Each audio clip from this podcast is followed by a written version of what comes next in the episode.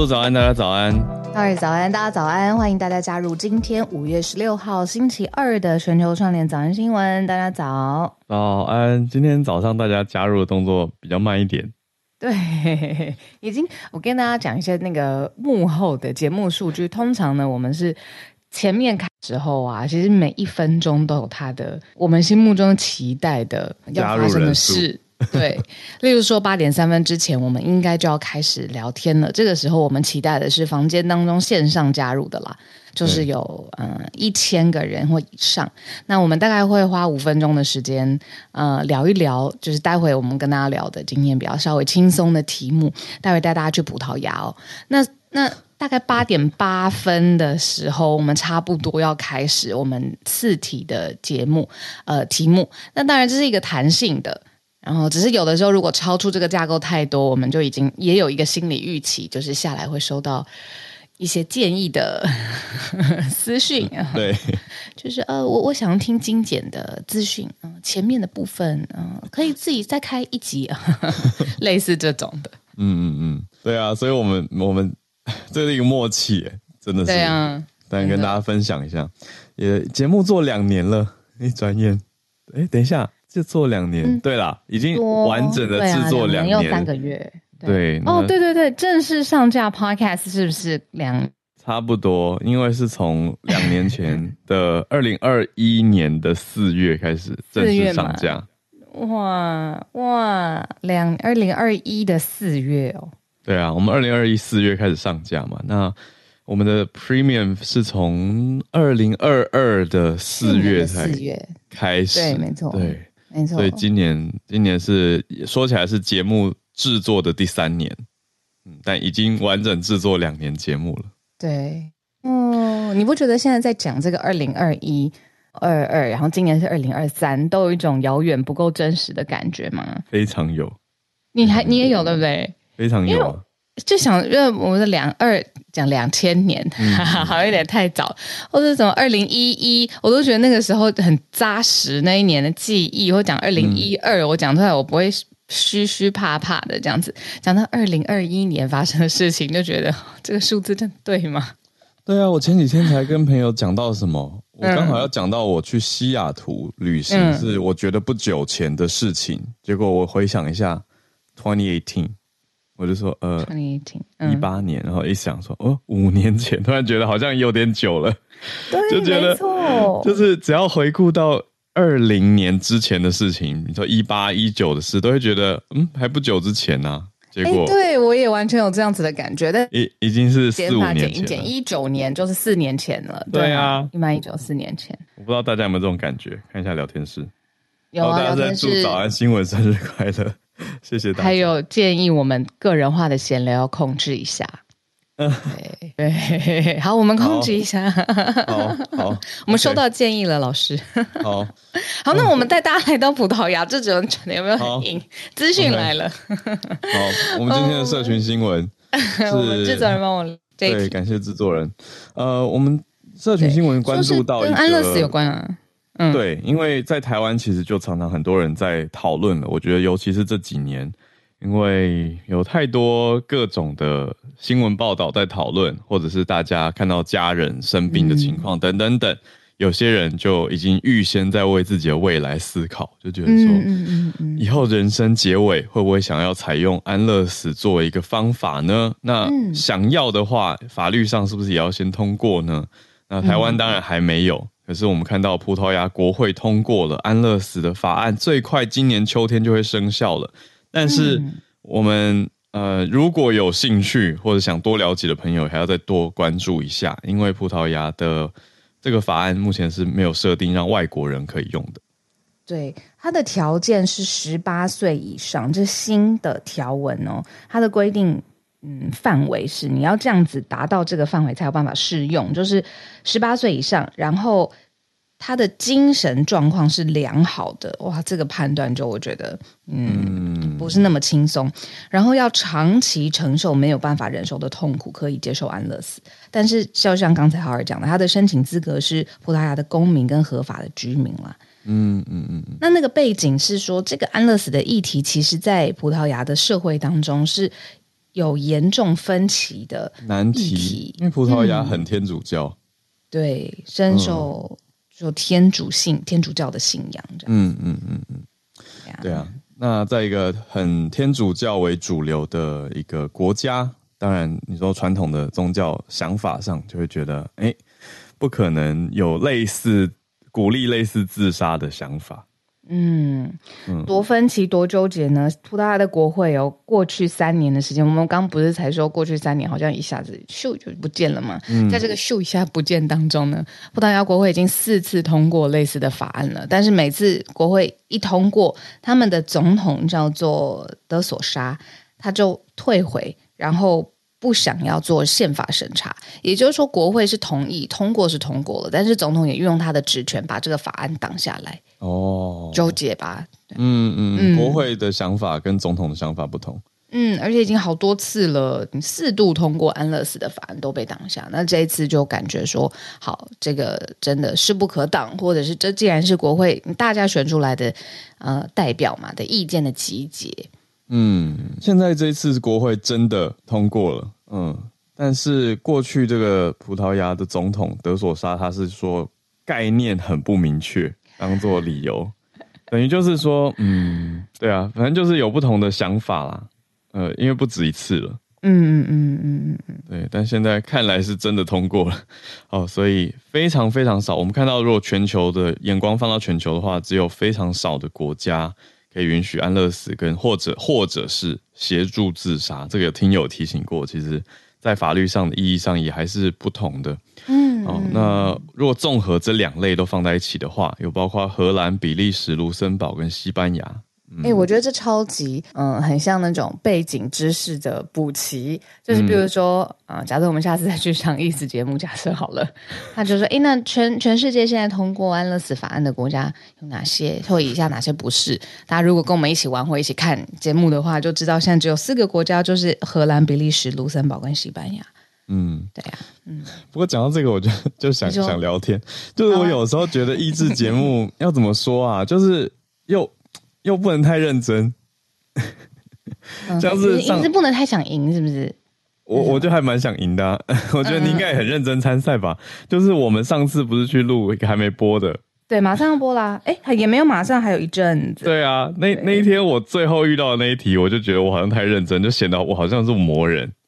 我想一下哦，最后哪一？你还记得吗？就是给我个提示。我们我们可以讲吗？这个还没播，但可以讲吗？对啊，你给我个提示。嗯，就是怪兽电力公司。哦，对对，因为你把整题想的太完整了，对啊，从头到尾想完了。对啊，对，他有的时候是一个直觉。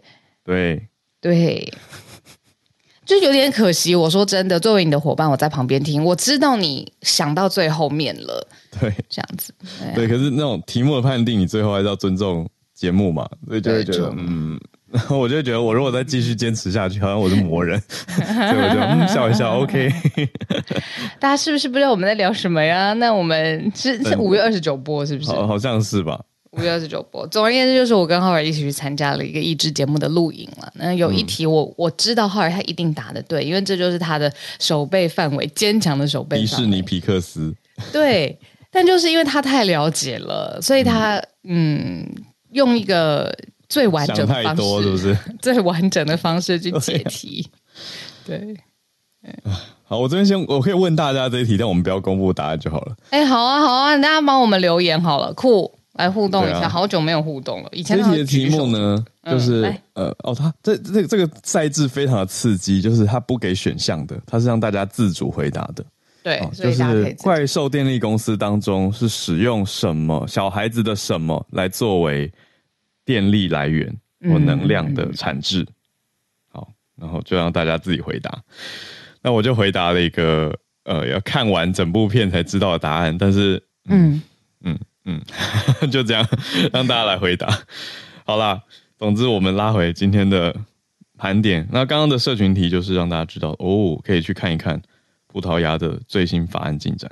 嗯嗯嗯嗯。哦，大家有在作答了吗？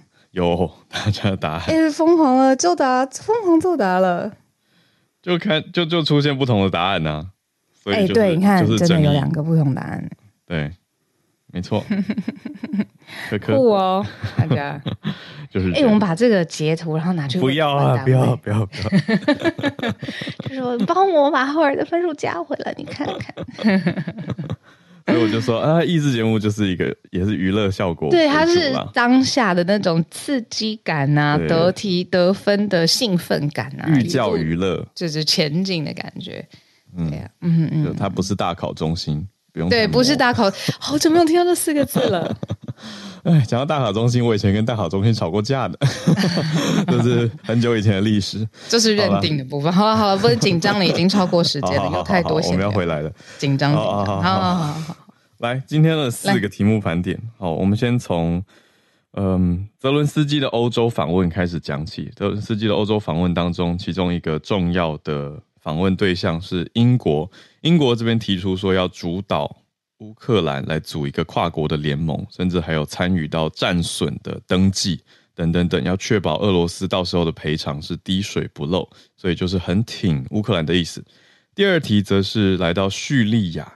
叙利亚隔了十几年第一次参加阿拉伯联盟的会议，我们也来多多了解、补充背景，一起来学习哦。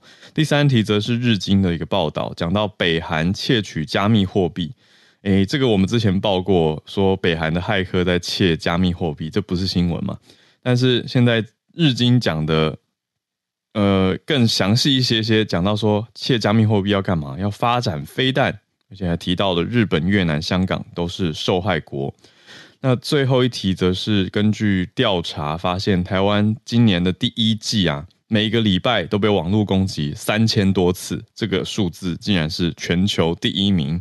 好，我们从第一题开始讲起。泽伦斯基他在欧洲，那英国首相 Sunak 他就很明白的说要来主导一个跨国联盟，帮助乌克兰。这个名字大家会不会觉得有一些点稍微的有点距离，有点陌生？苏纳克呢，他是现任的英国首相，那他也是现在英国保守党的党魁。那他其实是企业家身份起家的，嗯，特别非常非常年轻哦。那呃，他过去的背景呢是史丹佛商学院毕业的，有政治跟商业的双重历练。好，那为什么要特别介绍他呢？是因为这一次双方的会晤，像是呃刚才浩尔讲的，是一个在双方严格机密保密的情况之下，泽伦斯基直接飞到英国跟苏纳克见面，在一个乡间的别墅上面。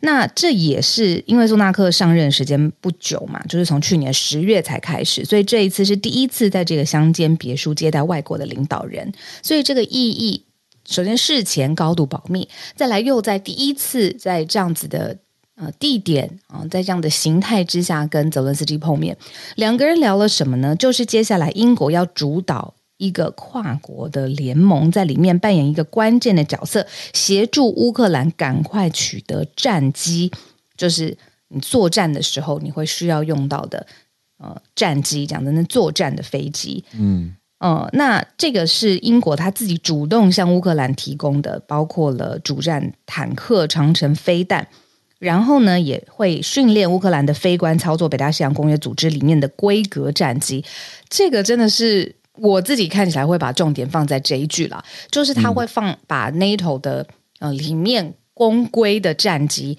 对怎么操作的作业方式，也让乌克兰的飞官可以知道，而且能够作战。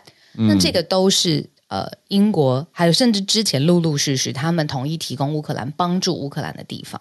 嗯，我觉得这一次讲出了很多细节，等于是又在国际上公开。多进了一层的去挺乌克兰，嗯，没错，对吧？而且还首相府还讲很，我觉得讲蛮详细的，说要让乌克兰的飞行员在英国境内可以有专门的飞行学校来上课。哦。嗯嗯嗯，对啊。不过我看到他说预计今年夏天开始实务课程，就会觉得蛮蛮无奈的，就是战争是不是预期会继续一直走下去啊？而且你看这个课程，就会觉得这是不是已经要从一个你知道非常的激动反应，然后到现在变成说好，我们时间拉长，来培训，对。对哈，嗯，没错，有这样子的感觉。嗯，不过我还看到，嗯，嗯你说你说，泽伦斯基他也回应说，这个战斗机对乌克兰很重要，因为乌克兰泽伦斯基说还没有取得制空的优势。嗯嗯，对啊。嗯，那另外我刚才嗯，除了就是乌克兰他真的需要的地方之外，我就一直在想英国他做的事情，他等于是他提出了很多真的是援助的，你说技术的各种你看实质的帮助，除了他自己提供之外，接下来呢，苏纳克他马上要去参加两个很重要的会议哦，那分别是在冰岛举行的欧洲理事会 Council of Europe，还有在日本召开的七大工业国集团的峰会，他说呢，他也愿意。在这些峰会上面，跟各国领导人就是一起啦，就是要说服其他各国领导人去做现在英国正在做的事情。嗯，就是提供战斗机，嗯，等这些乌克兰需要的呃战争装备、战争配备给他们。嗯那你想，他在这个跨国联盟当中，既然是主导的位置，对于他自己国家的权力啦，在全球上面的声量啦，甚至他作为这件事情去跟更多的国家发生连结，有没有这一层的考量在里面？我觉得有。嗯嗯，对。不过，如果再讲更细一点的话，国际上也在关注一个，嗯，我觉得真的是比较细致一点，就是战斗机的种类，因为乌克兰自己。对外呈现的偏好是说，国际间比较普遍的是 F 十六，但是 F 十六它也不是英国武装部队现在的现役机种。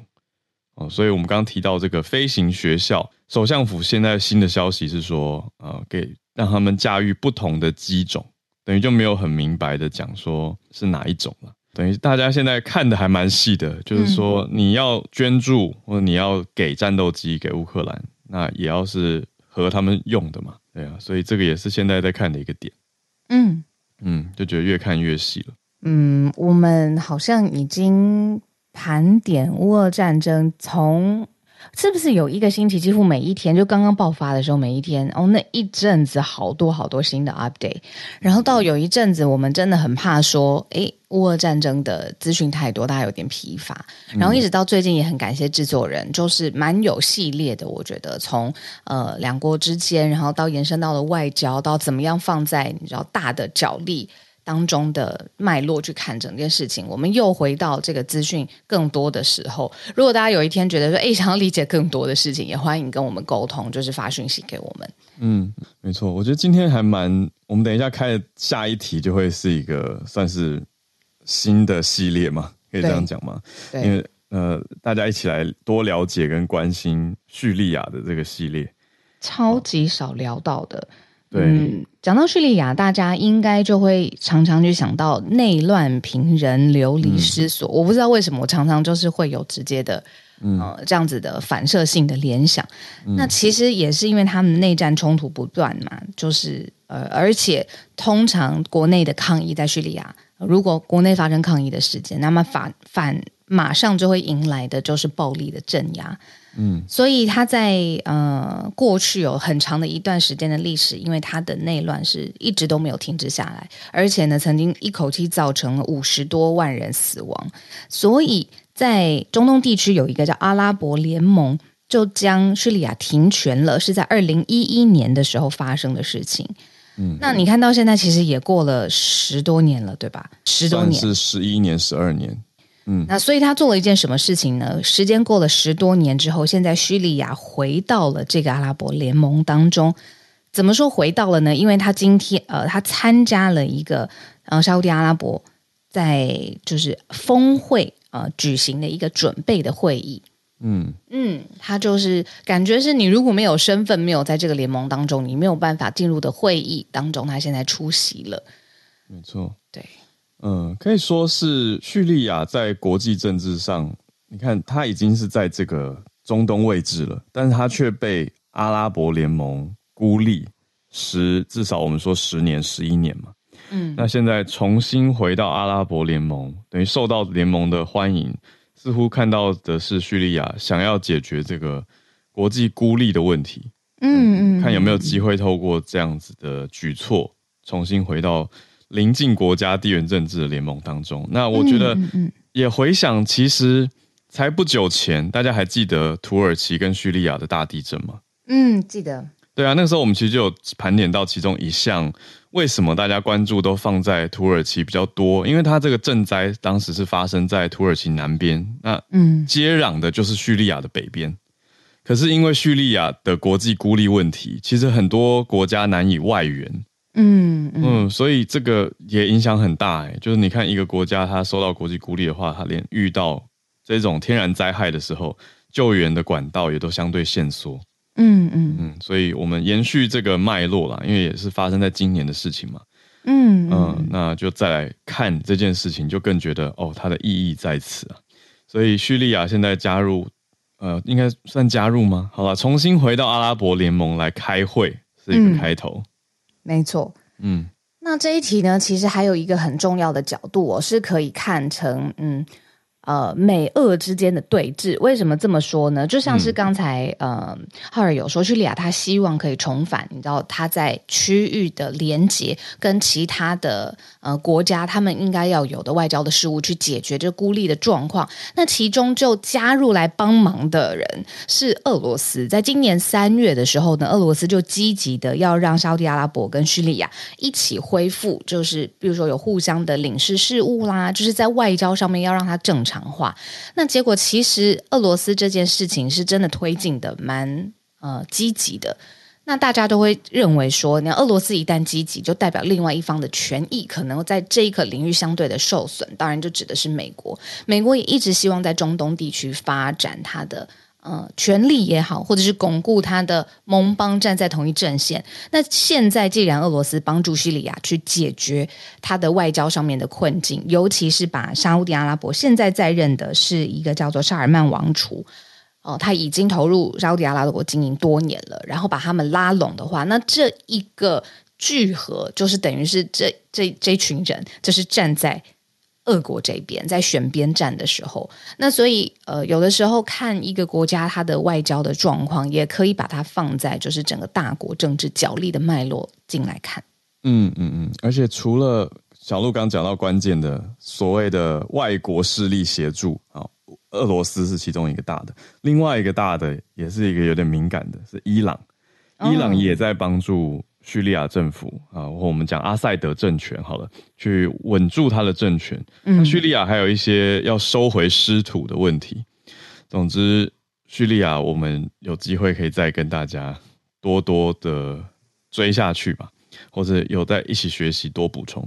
嗯，真的是要一起学习。我很喜欢这个字“一起学习”。对我来说，就是早安新闻。其实有的时候碰触到的议题，我也不是真的完全的熟悉。可是真的就是逼迫自己，必须就是要在比较短的时间之内，你要把那个理解能力扭、嗯、扭到最大，那才会觉得说真的不行。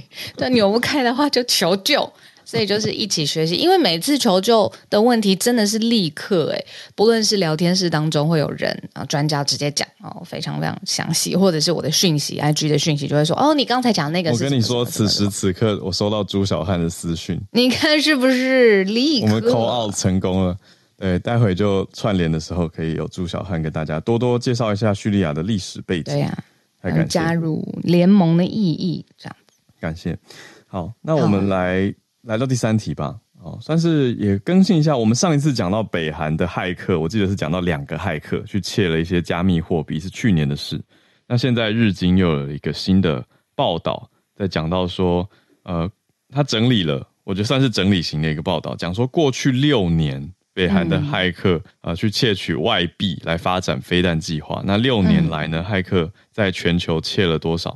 换算成新台币七百零八亿的加密货币资产，然后日本是最大受害者。嗯，超过那个累积知识的边界。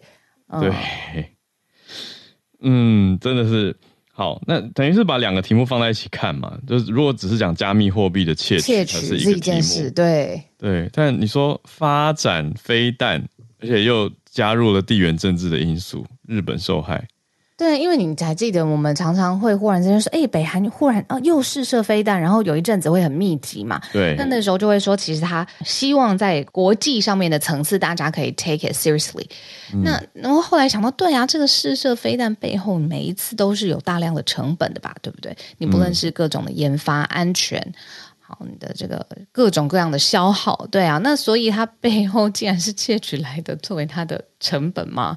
而且这件事情我觉得很特别，为什么这件事会爆出来？是因为日经就是这个媒体，他去委托一个英国的区块链分析商，嗯，这个分析商呢，他可以确认这个加密货币上面资金的怎么流向、怎么转，从哪里转到哪里。啊！一开始区块链不就是要让大家知道，就是说所有一切都是加密的，货币。它虽然在 Ledger 上面有登记或者是有痕迹，但是其实你没有人，任何人知道它这是去中心化嘛？它锁定的方式，我这边稍微看懂一点点技术的皮毛，嗯、就是这一家分析公司 Elliptic，它是锁定电子钱包，所以它锁定了北韩这个骇客团体用的电子钱包。哦，它不是破解区块链的这个底层技术的特性，不，不太可能。对，他，他锁定是这个电子钱包的虚拟货币，嗯嗯嗯，所以它才可以做呃，算是用这个方式做归纳跟追踪了，等于是它的认定方法是这样子。嗯。然后给大家一个对照跟补充，就是说它被窃走的加密货币金额到底给大家一个概念的话是什么呢？是它自己就是北韩自己的出口额的八倍。就是北韩自己出口额假设是一，然后他就窃取了八块，对对对，这个我不知道单位是怎么了，八八倍八倍多，对，八点八倍的加密货币，自己的出口额是一，他就窃取了八点八的加密货币，怎么这么厉害啊？忍不住觉得这个骇客团体是不是有点太强了？嗯，好，这个骇客团体叫做拉萨路集团啊，Lazarus Group，所以被英国这家公司用这种方式去锁定的话，可以。可以追到很多。那即将召开的 G7 当中，也包括很多子会议嘛，包括比如说财政部长会议等等。嗯嗯嗯，那他们财长会议已经开完了，他们在 G7 财长会议有提到，他跟央中央银行的总裁，他们有提到说，在日本会议结束以后发表声明了，就说到说这种国家组织非法非法活动带来的威胁与日俱增。嗯，那嗯嗯，窃取加密货币就是他们在讲的其中一类的情势。他说，这背后考量就是北韩一直在进行飞弹试射，意思是说，在一个大型国际会议公开发表里面，他也算有蛮明确的一个 reference，直指说这个加密货币的背后跟飞弹试射的连接，做了一个公开的呈现了。那你刚刚说这个集团的名字是拉萨路嘛？然后我就觉得哦，这个名字好熟悉。那当然就是其实，在天主教当中哦，或者是我们在这个约翰福音当中也有看到，他其实，在。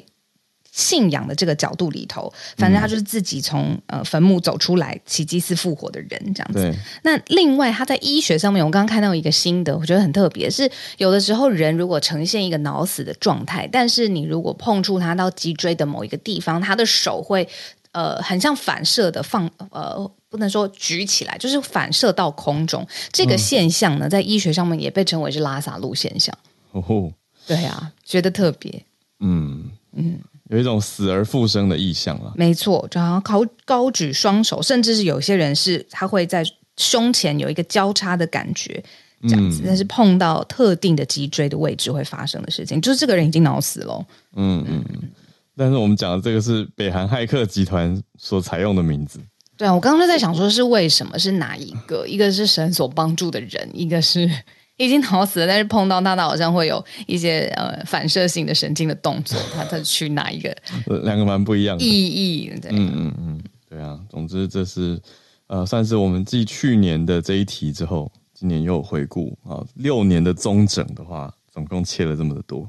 嗯，好，回来到我们有的时候遭窃是当然很生气嘛，尤其是站在国家政府的角度，然后去发展。你看这个外交的紧张。甚至是啊、呃、武力上面的威胁。对，那还有另外一种，我觉得也非常非常烦的，就是网络上面的攻击。这种攻击包罗万象，真的有的时候是窃取个人资料，有的时候是进行名誉上面的诋毁，嗯，很多各式各样的。那我们看到的就是台湾遭到网络攻击的次数，哦，每个礼拜三千多次，对吗？那这个是全球第一名。这个全球第一名，好不想要当哦，全球之冠。对呀、啊，这是一个资安厂商发出的报告哦。以今年二零二三年第一季度呢，你去看全球各个组织平均上面来说，一周大概是一千多次的网络攻击啦。但是台湾受攻击的次数是全世界组织的第一名，每周呢就是三千多次的攻击。就是它不是说台湾 as a whole，而是说就是台湾里面各个不同的组织，它受到了网络上面攻击的次数这样子。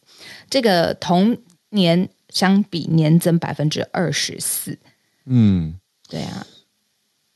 里面有很多最快的勒索软体、嗯、哦。好，近期的新发现是说，骇客的手法越来越复杂，而且还会呃举我们讲举一些例子好了，比较帮助大家。像是现在其中一部分的攻击，还包括了用 Chat GPT 聊天生成式的机器人，嗯、去产生程式码，然后呢用木马程式去植入到通讯软体，嗯嗯的电脑版应用程式去发动这个锁链的攻击。嗯嗯嗯，对啊，那另外还有像微软不是有一个安装讯息序列吗？用微软的大家应该都很熟悉，就电脑的角落常会跳出来一个在安装、在在更新的东西。嗯、那也有人滥用这个东西去做漏洞的攻击。对，哎，而且我还看到在这个报告当中啊，嗯，看到一个特别需要注意的领域吧，就是说如果从直觉上面想到底哪些呃组织特别。容易成为标靶被攻击呢？我会想到，比如说跟钱有关的，跟个资有关的，然后跟有的时候军事机构也有关系。可是这份报告告诉我们的事情是，从疫情之后，因为很多教育的领域转为线上学习，反而在教育跟研究机构网络攻击是大量上升的。嗯、呃，线上学习没有办法有一个安全的架构。你说治安的架构真的很重要吗？以前。真的很重要，去保护，比如说像银行，呃，或者是呃电商大量的资料存储机构。那现在是在线上领域学习这一块，因为自然的架构不好，所以反而在教育领域受到网络攻击非常多。嗯，教育跟研究机构是最大宗，对，呃，相相比之下，政府跟军事反而是第二大攻击目标，也很多啦，每个礼拜一千七百多次攻击，但是相比之下，教育跟研究是。持续增加，而且被锁定的，所以这个也提醒所有教育研究机构要去强化网络的架构。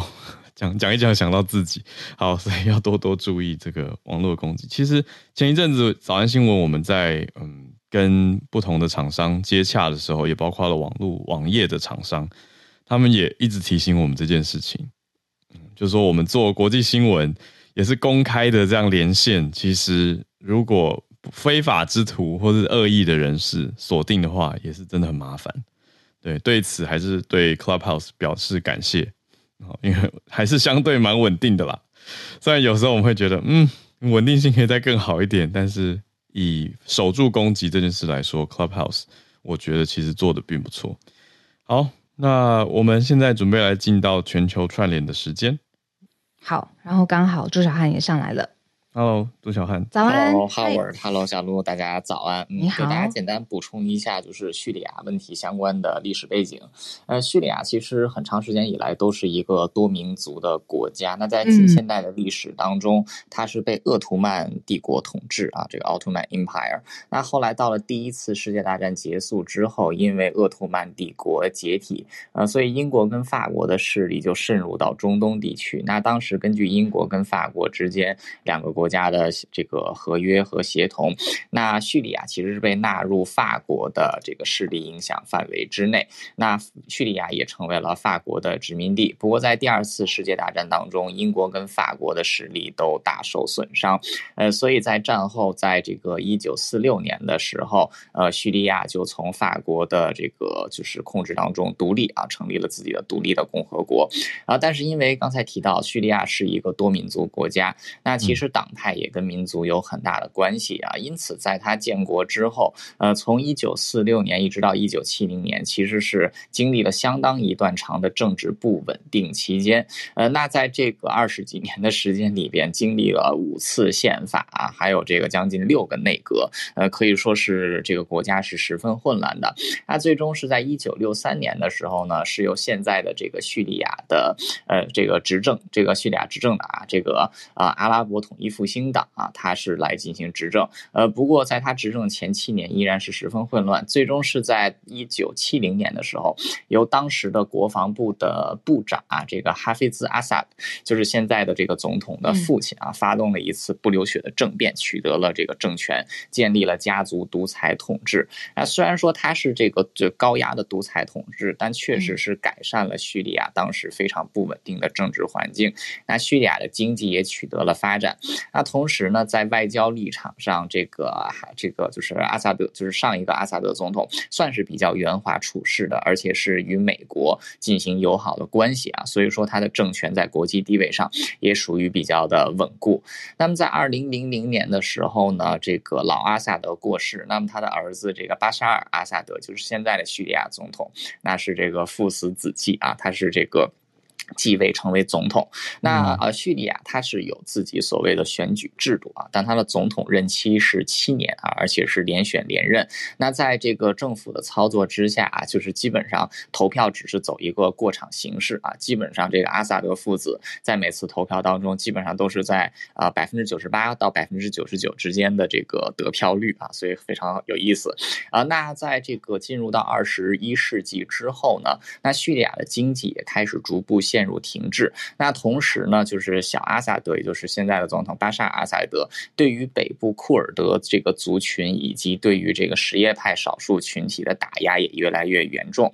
那最终是导致在二零一一年阿拉伯之春的影响的时候，呃，叙利亚也罢也发生了这个大规模的反对现任政府的示威啊。但是阿萨德是选择进行强力镇压啊，结果引发了这个叙利亚内战。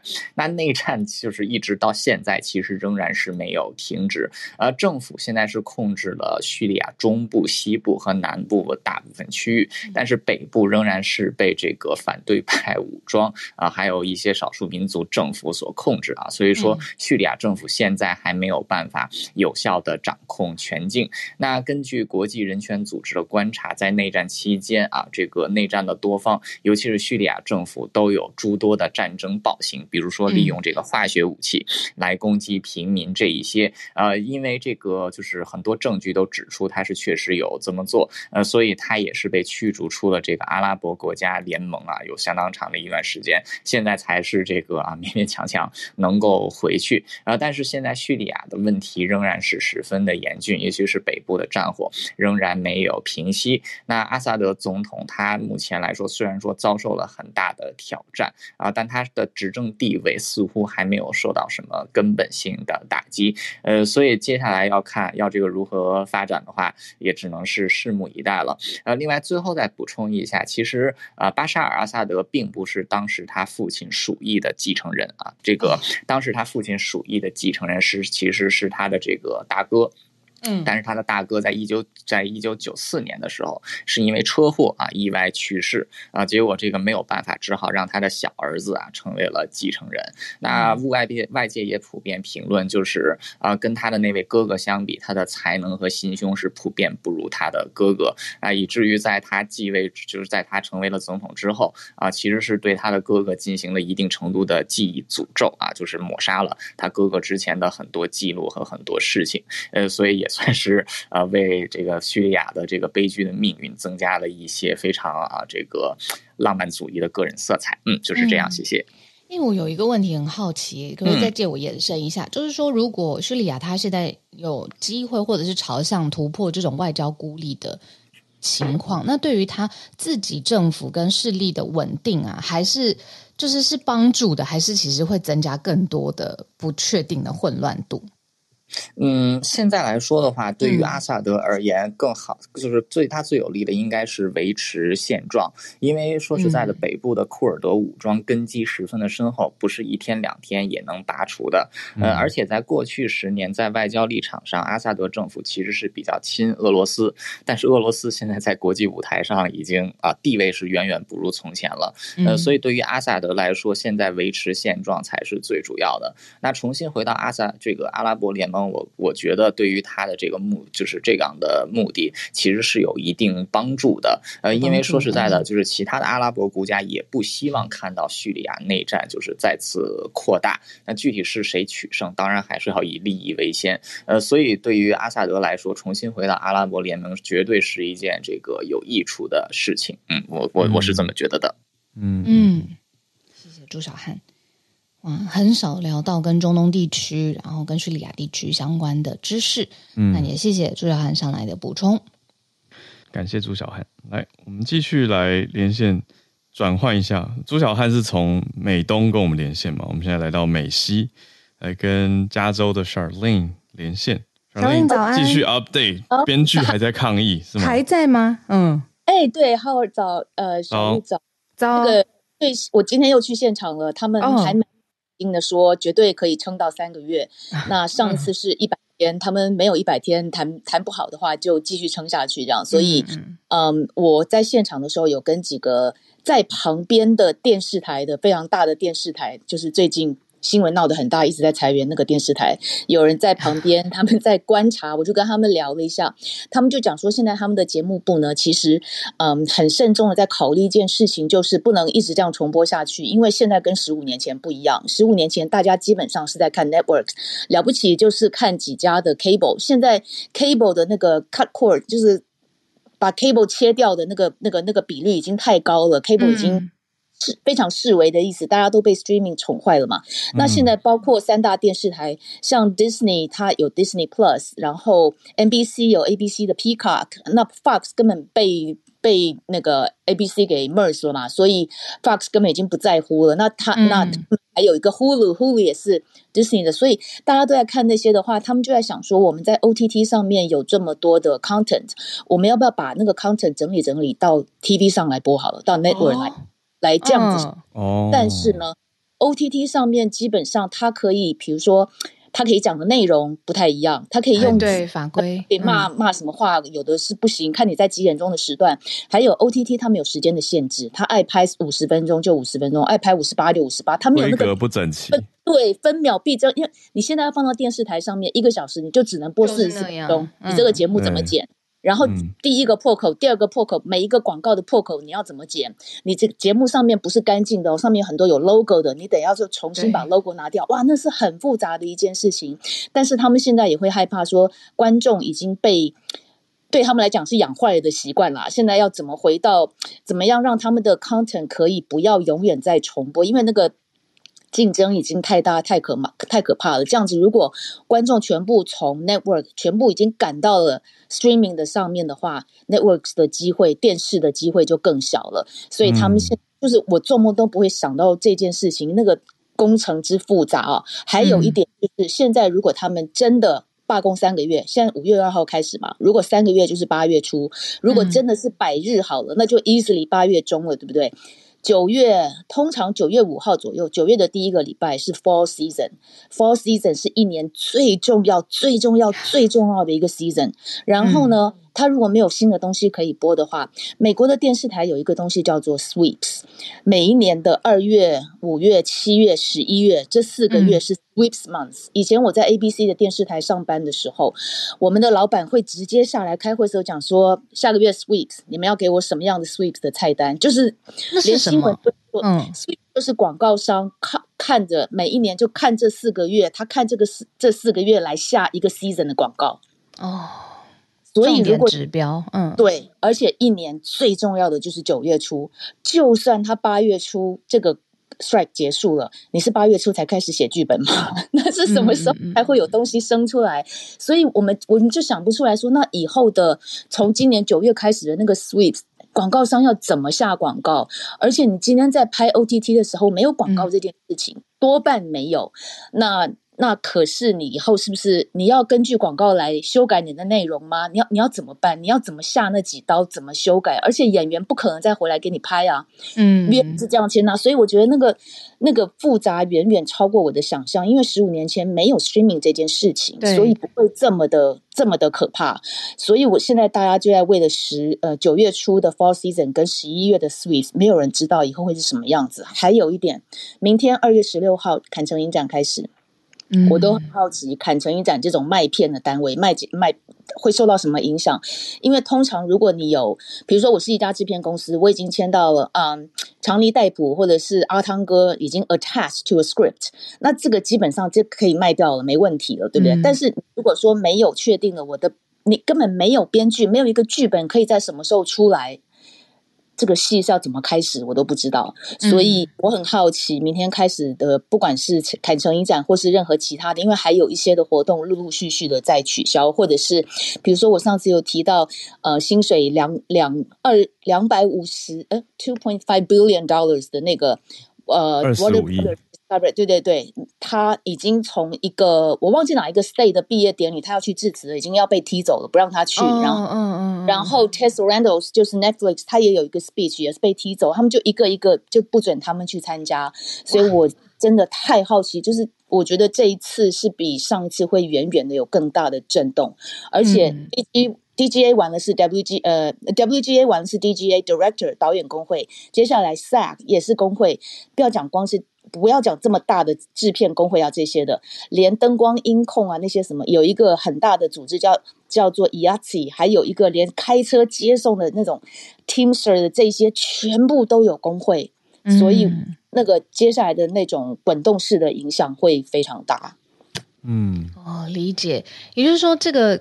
同样都是罢工，但是因为现在有这个串流平台的这样子一个竞争取代，对啊，取代它原来 cable 电视的这个元素在里头，所以同样都是罢工，但这一次的严重性跟它影响的幅度会更大，对。嗯而且，呃，对于很多的，比如说像像编剧来讲好了，他们都是所谓的 gig economy，就是每一个人接完一个片子，再写下一个片子，零工经济、接案经济。嗯，那个对对对。那基本上电视台不太可能去养编剧，他也不会导养导演，还有电影公司不会给你养导演的一个常驻的、长职的这样子。对，他不会给你薪水的，他给你片酬，不会给你薪水。所以这些就是好莱坞基本上就就是一个 gig economy 的的生态环境。嗯、所以我觉得影响真的是大到我我都会起鸡皮疙瘩的影响。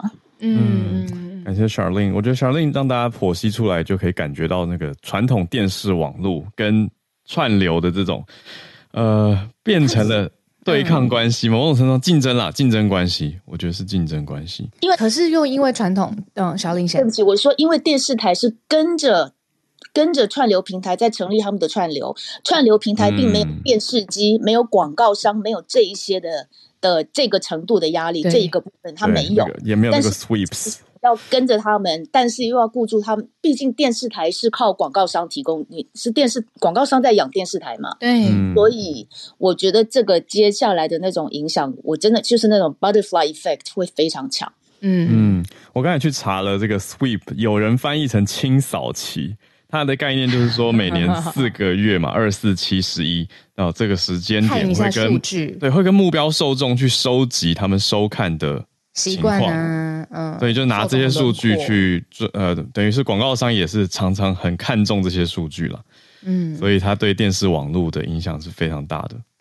我觉得是在业界的人会特别有感，就是电视传统电视的网络，它的呃利益的结构，还有它的作业的系统，其实是非常复杂的。那今天有一个，比如说最重要的灵魂这一块，或产出这块编剧，它缺了一角，其实不只是缺剧或没有新剧。这样这么简单，是说加上 Charlene 今天讲的串流平台的呃，我们的习惯啊，后面的广告商利益的、啊、这个判断的数据，全部都会因为缺了这一角，后面引发的连锁效应。嗯，谢谢 Charlene 今天带来编剧罢工的后续哦，持续延烧当中，而且它是那种持续滚动的，像刚刚说的这个蝴蝶。现在感觉雪球已经从山顶上开始往下滚了，那接下来后续会如何？我们要继续看了。谢谢小丁。那我们再继续连线到加拿大温哥华的信奇老师。老师早安。浩尔，浩尔早，小鹿早。啊、呃，呃，我先就是延续你们昨天的新闻哦。呃，今天啊、呃，泰国的国会大选，Peter 已经得到军方支持了，所以他将会是下一任呀。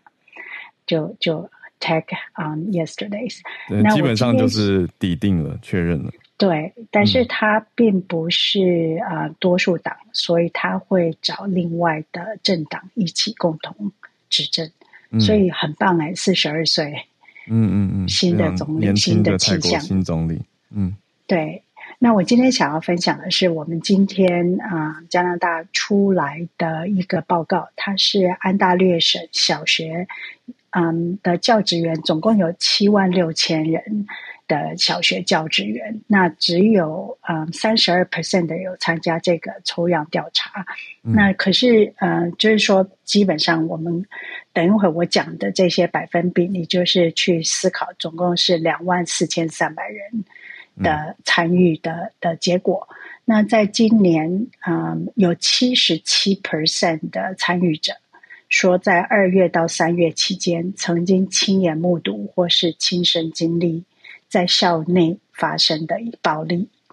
那我们常常会，嗯，从台湾人的角度来看，就是，嗯，校园暴力可能是霸凌。就是学生跟学生之间，但是加拿大这个是延续二零二一年的报道，嗯，其实这个暴力是针对老师，从学生给老师或是家长对老师的暴力，嗯，所以有百分之七十七 percent，那超过一半的问卷参与者，他们说，啊，他们是亲曾经被学生暴力欺凌、欺凌，然后啊，四十二 percent，啊。因为被这些暴力造成肢体还有心理的伤害，嗯，三十五 percent 因为啊、呃、有暴力的情况发生，学校必须 evacuate，就是必须清空。那所以啊、呃，今天的各各大报纸的题目都是说，呃，在安大略省，至少在安大略省的小学，它的暴力其实是非。Very pervasive，我不知道，嗯、呃，应该怎么办？很普遍。很普遍。嗯、那在二零，我我们一开始在看的时候，会以为这个是可会不会是跟新冠有关？嗯、但是后来我回去调查了一些之前的资料，在二零一八年到二零一九年，渥太华有一个大学教授他们的团队做的研究，是百分之八十九 percent 的受访者。都有经历过，亲身经历过这些暴力行为，嗯、所以基本上就是说，回头来看，我我讲一下他在这个研究里面讲的这些暴力哦，嗯，粗言粗语的侮辱老师啦，或是呃由言语升级到肢体，就是学生会对老师。吐口水、砸东西，然后或是用脚踢、抓伤老师，或是拿剪刀捅老师，或是抓着老师的头去撞桌子。这是嗯，他们所描述出来的暴力。小学耶，小学。所以嗯，嗯，然后他他基本上就是他这个重点，我觉得嗯，今天的这个报道的重点是在讲说有很多的例子，就是。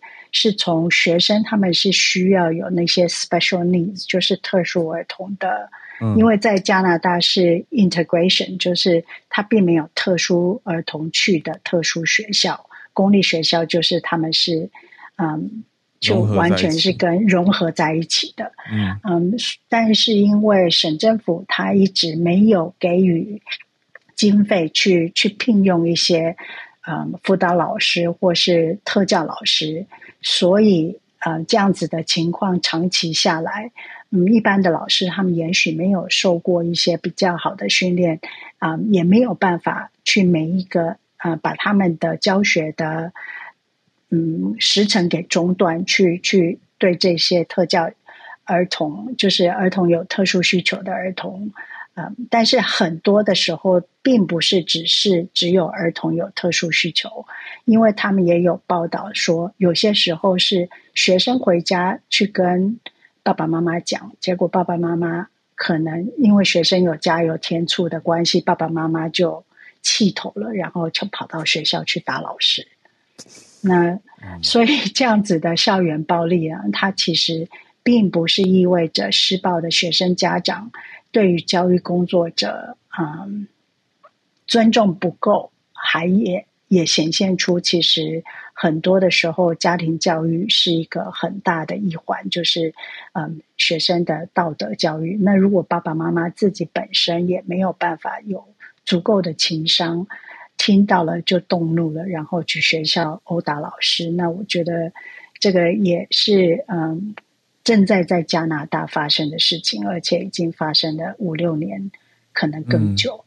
嗯、那呃，我最后要结束，就是我我的观察和思考，就是我觉得在一个少子化的时代，嗯、如果我们都一般。在家里的时候，很少跟小孩子对话，然后也慢慢的没有呃，没有那种尊重的讨论，或是怎么跟人互动的讨论的话，嗯，这个以后可能会是造成我们发生在我们台湾，嗯、但是我我不知道什么时候会发生，就是了。嗯，以上，嗯嗯，哇，谢谢信奇老师，嗯，对，嗯。其实我第一个听到的反应会觉得蛮惊讶的嘛？可以这样说吗？就很诚实的说，因为对加拿大的教育的想象，他会觉得说，哎，应该是很很模范吗？对，那不是说加拿大教育不好，而是这是在教育现场的第一线老师，至少有两万多位做的问卷当中，有七成有亲身经历这样子的暴力啊，或者是目睹知道这样的暴力。那也呼应一下，聊天室有一些人在讲哦，哦，就是开始回应说，台湾这边有蛮多类似的情形。啊、呃，有人讲到说，比如说特教生，他们如果情绪失控，刚好又身材比较高大的话，的真的就老师有可能会受伤。那、嗯、这这是可以想见的情况。嗯，啊、那我自己会想到的，或从身边的小学老师这边听来的，我觉得他们比较大的困扰是 LINE 群组啦。对吧？就是家长群组这件事情，或者是家长会从群组在私讯老师，那家长用词或者是讯息的时间，有时候就会变成一个压力啊。对啊，你说很晚才有，对，你说家长因为忙完了一整天，然后十一点才传讯息来，那那个时候老师早就要休息了。可是你也知道，对，那你也知道老家长的心情是希望赶快得到回复。但他如果不回，是代表着老师是到底要多少的时间内回才是好呢？我看很多老师其实是非常戒慎恐惧的在处理这些事情，都会先设定一个规则或是公告来避免错误的期待或者是指责。嗯嗯嗯。对，所以我觉得这些也是一种压力啦，就通讯软体的时代所带来的新的挑战。所以还蛮多的，就是老师点出来这一系列的问题，嗯、我们才可以把重心或者思考的方向导向这一边。对啊，嗯、要不然如果没有上来串联分享的话，你看这个资讯可能对过去，然后也没有办法深入的去思考它的影响。对啊，对啊，嗯，对，真的是一个很好的提醒吧。就是所有不管哪一国的家长，嗯、其实这个跟孩子的教育还有跟学校老师的关系，我觉得都是很重要的题目。谢谢老师。今天时间刚好九点钟啦，谢谢今天上来串联的朱小汉、Charlene 还有商人信奇老师。那今天我们四题的题目盘点，如果要补充的话呢，也算欢迎啊、呃，运用我们的同名脸书社团。那再次呼吁，想要加入 Premium 的听友，想要支持我们的订阅方案，现在呢，在呃 Podcast 的资讯栏当中，也可以看得到每一个不同的阶段都有不同项目的回馈。谢谢大家。也用今天节目的尾声跟大家预告一下，我们这个礼拜五。嗯应该顺利的话，会会播出一个专题的节目，哎，是搭配台北近期要举办的一个活动，嗯，所以大家可以一起来期待一下啦。非常艺术相关 气质，我觉得很有趣，他他也可以参与哦，所以我们一起来。听完了之后，也有相对应的回馈要给大家。没错没错，礼拜五有一个专题啦。那我们明天礼拜三时间一样会准时早上八点连线，而且一样会有 SMC 早科学的时间。那我们就明天见啦。祝大家美好的一天，明天再见，大家拜拜，大家拜拜。